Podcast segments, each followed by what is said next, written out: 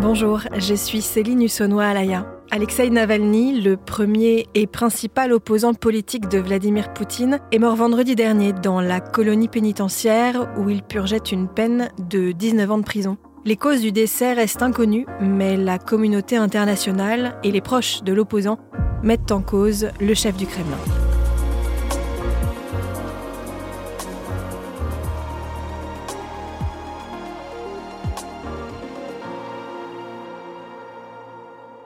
On a appris il y a quelques minutes la mort de l'opposant politique russe Alexei Navalny. Il avait été euh, emprisonné en 2020 après une spectaculaire tentative d'assassinat dans un avion. Il avait été empoisonné au Novichok. Ce sont les services pénitentiaires qui l'annoncent ce vendredi 16 février. Alexei Navalny s'est senti mal après une promenade. L'administration russe indique que les tentatives de réanimation n'ont pas permis de le sauver. Le principal opposant au chef du Kremlin était incarcéré dans une colonie pénitentiaire isolée en Sibérie où il purgeait une peine de 19 ans de prison pour extrémisme. Son avocat, William Bourdon, fait part de son émotion sur BFM TV et rappelle que la mort d'Alexei Navalny représente une perte considérable. Il est mort aux trousses euh, et, il est mort à petit feu dans, une cruauté absolue. Hein. Souvenez-vous, euh, il y a quelques, il y a peu de temps, les vidéos, on le voyait bravache derrière les barreaux, continuant à narguer, à interpeller, à provoquer, même d'une certaine façon, euh, celui qu'il avait désigné comme son ennemi numéro un, hein, euh, c'est-à-dire Vladimir, euh, Vladimir Poutine. Mm. Voilà, voilà. c'est une perte énorme pour le pour le peuple russe, hein, parce qu'il a été le seul ces dernières années à incarner une possibilité d'alternance libre, indépendante, en dehors des, des logiques de servitude et de clan imposées par par Vladimir Poutine. Cette mort, c'est aussi un coup de tonnerre pour la communauté internationale. Le Haut Commissariat de l'ONU aux droits de l'homme, indigné, appelle à la fin des persécutions en Russie. Le président américain Joe Biden se dit scandalisé et incrimine directement Poutine, qu'il juge responsable. Tout comme Volodymyr Zelensky, le président ukrainien, qui considère que Navalny a été tué comme des milliers d'autres qui ont été torturés à mort à cause d'une seule personne, Poutine.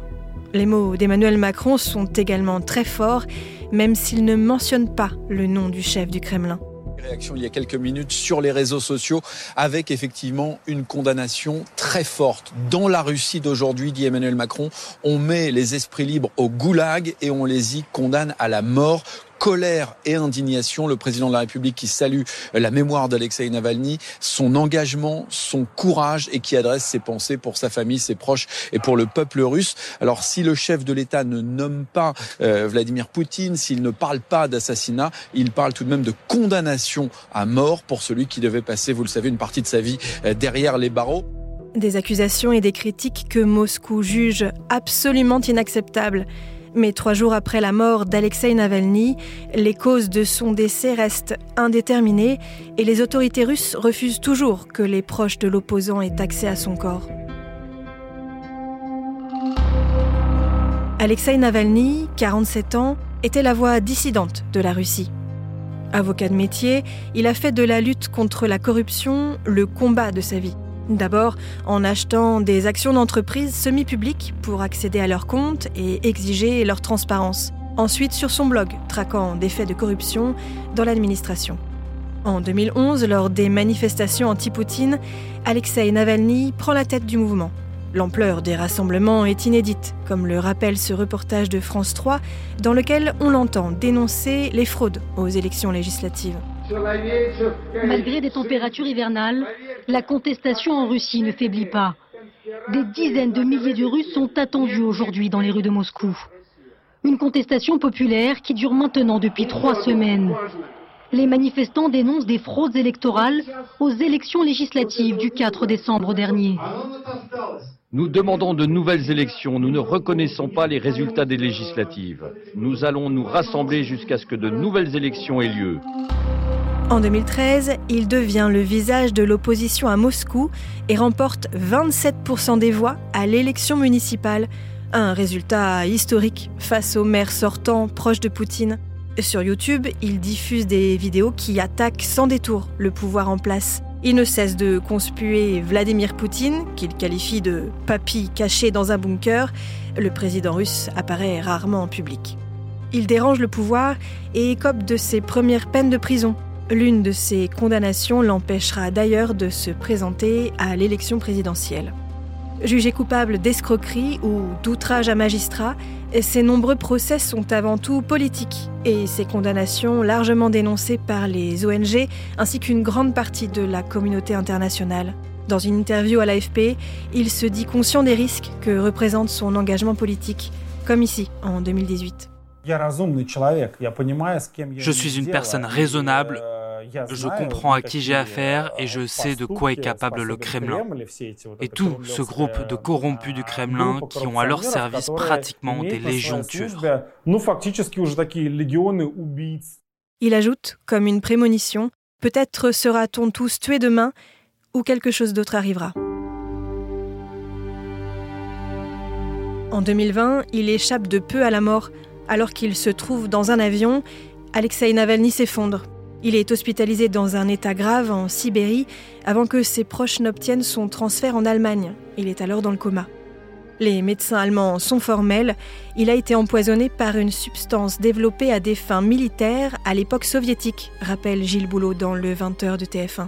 Toujours à l'étranger, c'était une suspicion, c'est désormais une certitude. L'opposant russe Alexei Navalny a bien été victime d'un empoisonnement par une substance neurotoxique du type Novichok.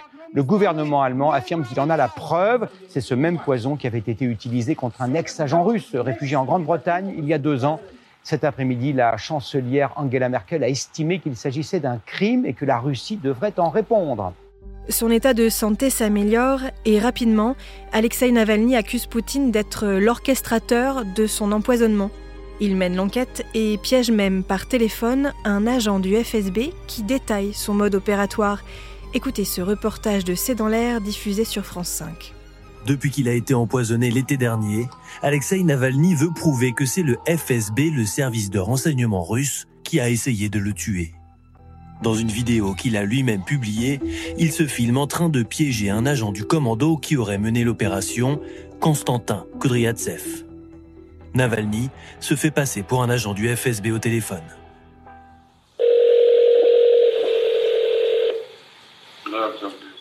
L'officier au bout du fil finit par révéler que le poison, le Novichok, aurait été appliqué sur les sous-vêtements de Navalny.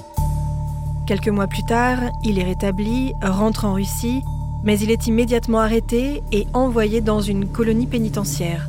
Durant sa détention, il reçoit le prix Sakharov, une distinction qui honore les défenseurs des droits humains et des libertés fondamentales, comme le raconte l'édition Alsace du 19-20 de France 3. Il récompense chaque année ceux qui se battent pour la liberté de penser. Le prix Sakharov a été remis euh, ce mercredi par le Parlement européen de Strasbourg. Alexei Navalny, l'opposant russe actuellement emprisonné, c'est donc sa fille, vous la voyez, qui est venue en Alsace recevoir son prix. Alexei Navalny était incarcéré et vivait à l'isolement depuis décembre dernier dans la colonie pénitentiaire IK3, surnommée loup polaire, aux conditions de détention les plus rudes. Une colonie à régime spécial, en principe réservée aux condamnés à perpétuité et aux détenus les plus dangereux. Une prison glacée située au-delà du cercle polaire, où les températures peuvent descendre jusqu'à moins 32 degrés. Je suis votre nouveau grand-père Gel, ironise-t-il encore récemment, se comparant à l'équivalent du Père Noël dans le folklore russe. Peu de choses sont aussi rafraîchissantes qu'une promenade à 6h30 du matin. Et quelle merveilleuse brise fraîche qui souffle dans la cour malgré la clôture en béton, grince-t-il encore début janvier.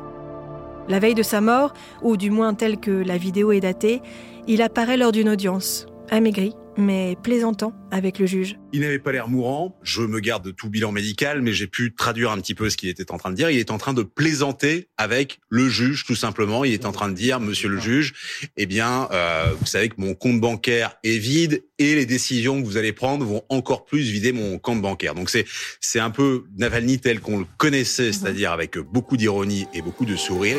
Dans le documentaire Navalny, diffusé sur la chaîne américaine CNN, il évoque déjà la possibilité d'être tué et adresse son testament politique. Mon message dans le cas où je serai tué est très simple. Ne pas abandonner. Écoutez, j'ai quelque chose de très évident à vous dire. Je vous interdis d'abandonner. S'il décide de me tuer, cela signifie que nous sommes extrêmement puissants. Depuis vendredi, plus de 150 personnes sorties manifester en sa mémoire ont été arrêtées et condamnées. Bonjour Cécile Vessier. Bonjour. Vous êtes chercheuse spécialiste de la Russie, historienne et professeure en études russes et soviétiques à l'université Rennes 2. Pour expliquer la mort d'Alexei Navalny, les autorités russes évoquent une perte de connaissance après une balade. Euh, les proches de l'opposant, eux, accusent les autorités de mentir. Il y a eu cette tentative de meurtre au Novichok en 2020. Ce décès, il était prévisible? Oui, ce décès était malheureusement absolument prévisible. D'abord parce que euh, Alexei Navalny était euh, emprisonné dans des conditions épouvantables. On sait que les prisons russes sont particulièrement dures. On sait que euh, il y a un usage quasiment extrêmement répandu de la torture, des coups. Les gens sont frappés. Et là, il se trouvait euh, d'abord du côté de Vladimir, et ensuite on l'a envoyé euh, au-delà du cercle polaire c'est une zone où il fait extrêmement froid, où il n'y a quasiment pas de lumière du jour, qui est très très éloignée de Moscou, des capitales, c'est-à-dire du contrôle social qui existe tant bien que mal en Russie et qui aurait pu être exercé. Mais en plus, on le, il était systématiquement envoyé dans une sorte de cachot, c'est-à-dire c'est une mesure répressive qui existe dans les prisons russes, qui est en théorie euh, encadrée. Lui était envoyé en violation de tout toutes les règles même du code pénitentiaire russe. Il passait un ou deux jours, je dirais, dans les conditions ordinaires et il était renvoyé dans son cachot. Vous en parliez, il a été échangé de colonie pénitentiaire. Il est aussi arrivé qu'Alexei Navalny n'apparaisse pas aux audiences pourtant prévues. Ses proches n'ont pas eu de nouvelles de lui pendant trois semaines quand il est arrivé dans, dans sa colonie en Sibérie. On a le sentiment qu'il apparaissait, qu'il disparaissait ensuite tout au long de son incarcération. Et il est mort la veille de la dernière phase de la campagne présidentielle en Russie. Est-ce que le calendrier interpelle? Bien sûr que le calendrier interpelle. Il se peut qu'il soit mort. Je voyais des, des médecins russes notamment qui évoquaient ce type de mort abrupte provoquée tout simplement par le froid. Donc il se peut que ce soit ça et que ça a été souhaité. Il y a d'autres rumeurs qui disent qu'il aurait été empoisonné toute l'opposition politique, c'est-à-dire que toute l'opposition politique réelle, hein, pas ceux qui font des décorums, soit elle est euh, en détention pour les meilleurs d'entre eux. Il y avait Navalny, il y a Ilya Yashin, il y a Vladimir Karamurza qui sont en détention et euh, je dirais que qu'il faut suivre aussi d'un œil. Soit ils sont dans l'émigration, je dirais euh, un peu pour les plus débrouillards qui ont qui ont compris. Donc il n'y a plus d'opposition politique non seulement il y a effectivement cette dernière phase de, de, de, de pseudo-campagne, euh, d'une pseudo-élection, on a l'impression que, que la Russie en est revenue à certaines des, des pires heures de son histoire, où toute personne qui dit euh, autre chose que euh, ce que dit le Kremlin et qui proteste aussi bien, je dirais, contre les répressions en interne que contre cette guerre monstrueuse en externe, toute personne est éliminée. Vous en parliez à l'instant, des opposants au régime, il y en a d'autres, notamment condamnés pour haute trahison à des peines allant jusqu'à 25 ans de prison. Certains ont également échappé à des tentatives d'empoisonnement. Est-ce qu'on peut y voir un sort commun pour les opposants au régime de Poutine? Malheureusement, c'est un sort commun. Vous voyez, quand vous parlez de euh, la personne condamnée à 25 ans, alors 25 ans, c'est une peine qui, par exemple, sous Brejnev, n'était jamais donnée en politique. Donc, on est pire que sous la période Brejnev. Et euh, c'est un homme euh, que j'ai rencontré, qui est parfaitement respectable, Monsieur Karamurza, qui effectivement a œuvrer pour que des sanctions soient mises en œuvre contre la Russie, contre ceux qui avaient déjà assassiné euh, en prison un juriste, le juriste Magnitsky, nous n'avons aucune nouvelle de Monsieur Karamurza, qui est un homme non violent, euh, absolument démocratique, qui a fait l'objet déjà de deux tentatives d'empoisonnement. Yulia Navalnaya, la femme d'Alexei Navalny, a réagi publiquement à la mort de son mari. Elle tient Vladimir Poutine pour responsable et affirme, je cite, qu'il n'y aura pas d'impunité. Cette prise de parole publique, c'est une prise de risque pour elle? Bien sûr que c'est une prise de risque, comme pour toute personne qui euh, qui tient ce genre de propos. Et surtout, euh, Yulia Navan a, fait une déclaration ce matin d'une dizaine de minutes où euh, elle dit euh, très explicitement et très clairement, je reprends le combat de mon mari. Vladimir Poutine a tué mon mari, dit-elle. Je reprends le combat et je vous appelle à être à mes côtés. Et j'étais euh, très frappée par euh, le nombre de réactions qu'il y avait sur les réseaux sociaux. C'est ce qu'on attendait. Elle nous redonne l'espoir. Et Yulia Navalnaya est une femme euh, de caractère, une femme remarquablement intelligente, une femme qui a, je crois, la rage au ventre. Elle va poursuivre le combat de son mari avec les équipes de son mari. Cette histoire n'est pas finie du tout. Alors depuis la mort d'Alexei Navalny vendredi, des centaines de personnes se rassemblent en Russie. Certaines ont été arrêtées et condamnées. Des vagues d'arrestations aussi massives, on avait déjà vu ça en Russie On en a vu régulièrement. Cela ressemble à ce qui s'est passé quand euh, Navalny justement est revenu en Russie. Son avion a atterri à Moscou.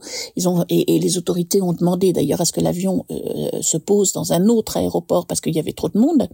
Et il y a eu des manifestations, je dirais, autour de son retour, encore plus de manifestations euh, pour protester contre son arrestation immédiate. Il y a très régulièrement des arrestations contre des gens qui sortent, qui protestent contre la guerre. Au début des années 2000, quand M. Poutine est arrivé euh, euh, à la présidence, on avait le droit de manifester en Russie, on avait le droit d'exprimer un désaccord alors moi, j'étais très émue, je dirais, de voir ces gens qui sortaient sans la moindre euh, intention de violence, simplement pour déposer des fleurs en hommage. Et ces gens qui sont sortis en sachant que euh, très vraisemblablement ils allaient être interpellés. Dans le meilleur des cas, ils auraient 15 jours de prison. Euh, dans le pire des cas, ils pouvaient avoir éventuellement plusieurs années. On a beaucoup présenté Alexei Navalny comme un défenseur des droits humains et des libertés fondamentales, mais il a aussi tenu des propos controversés, notamment nationalistes et racistes par le passé. Il avait comparé la minorité tchétchène musulmane à des cafards. Est-ce que Alexei Navalny avait un visage, disons, plus sulfureux. Ce sont, euh, c'est inacceptable, c'est inadmissible. Ça relève, ça relevé du passé, d'avant 2013. Ce sont des choses pour lesquelles il s'est excusé. Est-ce qu'on peut dire que Navalny était un nationaliste? Non, Navalny n'était pas un nationaliste. Il n'était pas vu comme ça dans l'opposition russe, où il était vu comme un démocrate comme quelqu'un qui voulait une Russie avec des droits, des libertés. Si on veut vraiment chercher la petite bête, c'est quelqu'un qui disait euh, un politicien de Russie doit s'occuper d'abord des citoyens de ce pays avant d'aller euh, dépenser de l'argent euh, à droite à gauche à l'étranger, de manière à améliorer la vie des citoyens de ce pays. Merci Cécile Vessier d'avoir répondu à mes questions. Je vous en prie. Merci à Marie-Aimée pour le montage de ce podcast et merci à vous d'avoir écouté le titre à la une. Si cet épisode vous a plu, n'hésitez pas à vous abonner, à nous laisser un commentaire et à le partager autour de vous. Je vous retrouve très vite pour un nouveau numéro.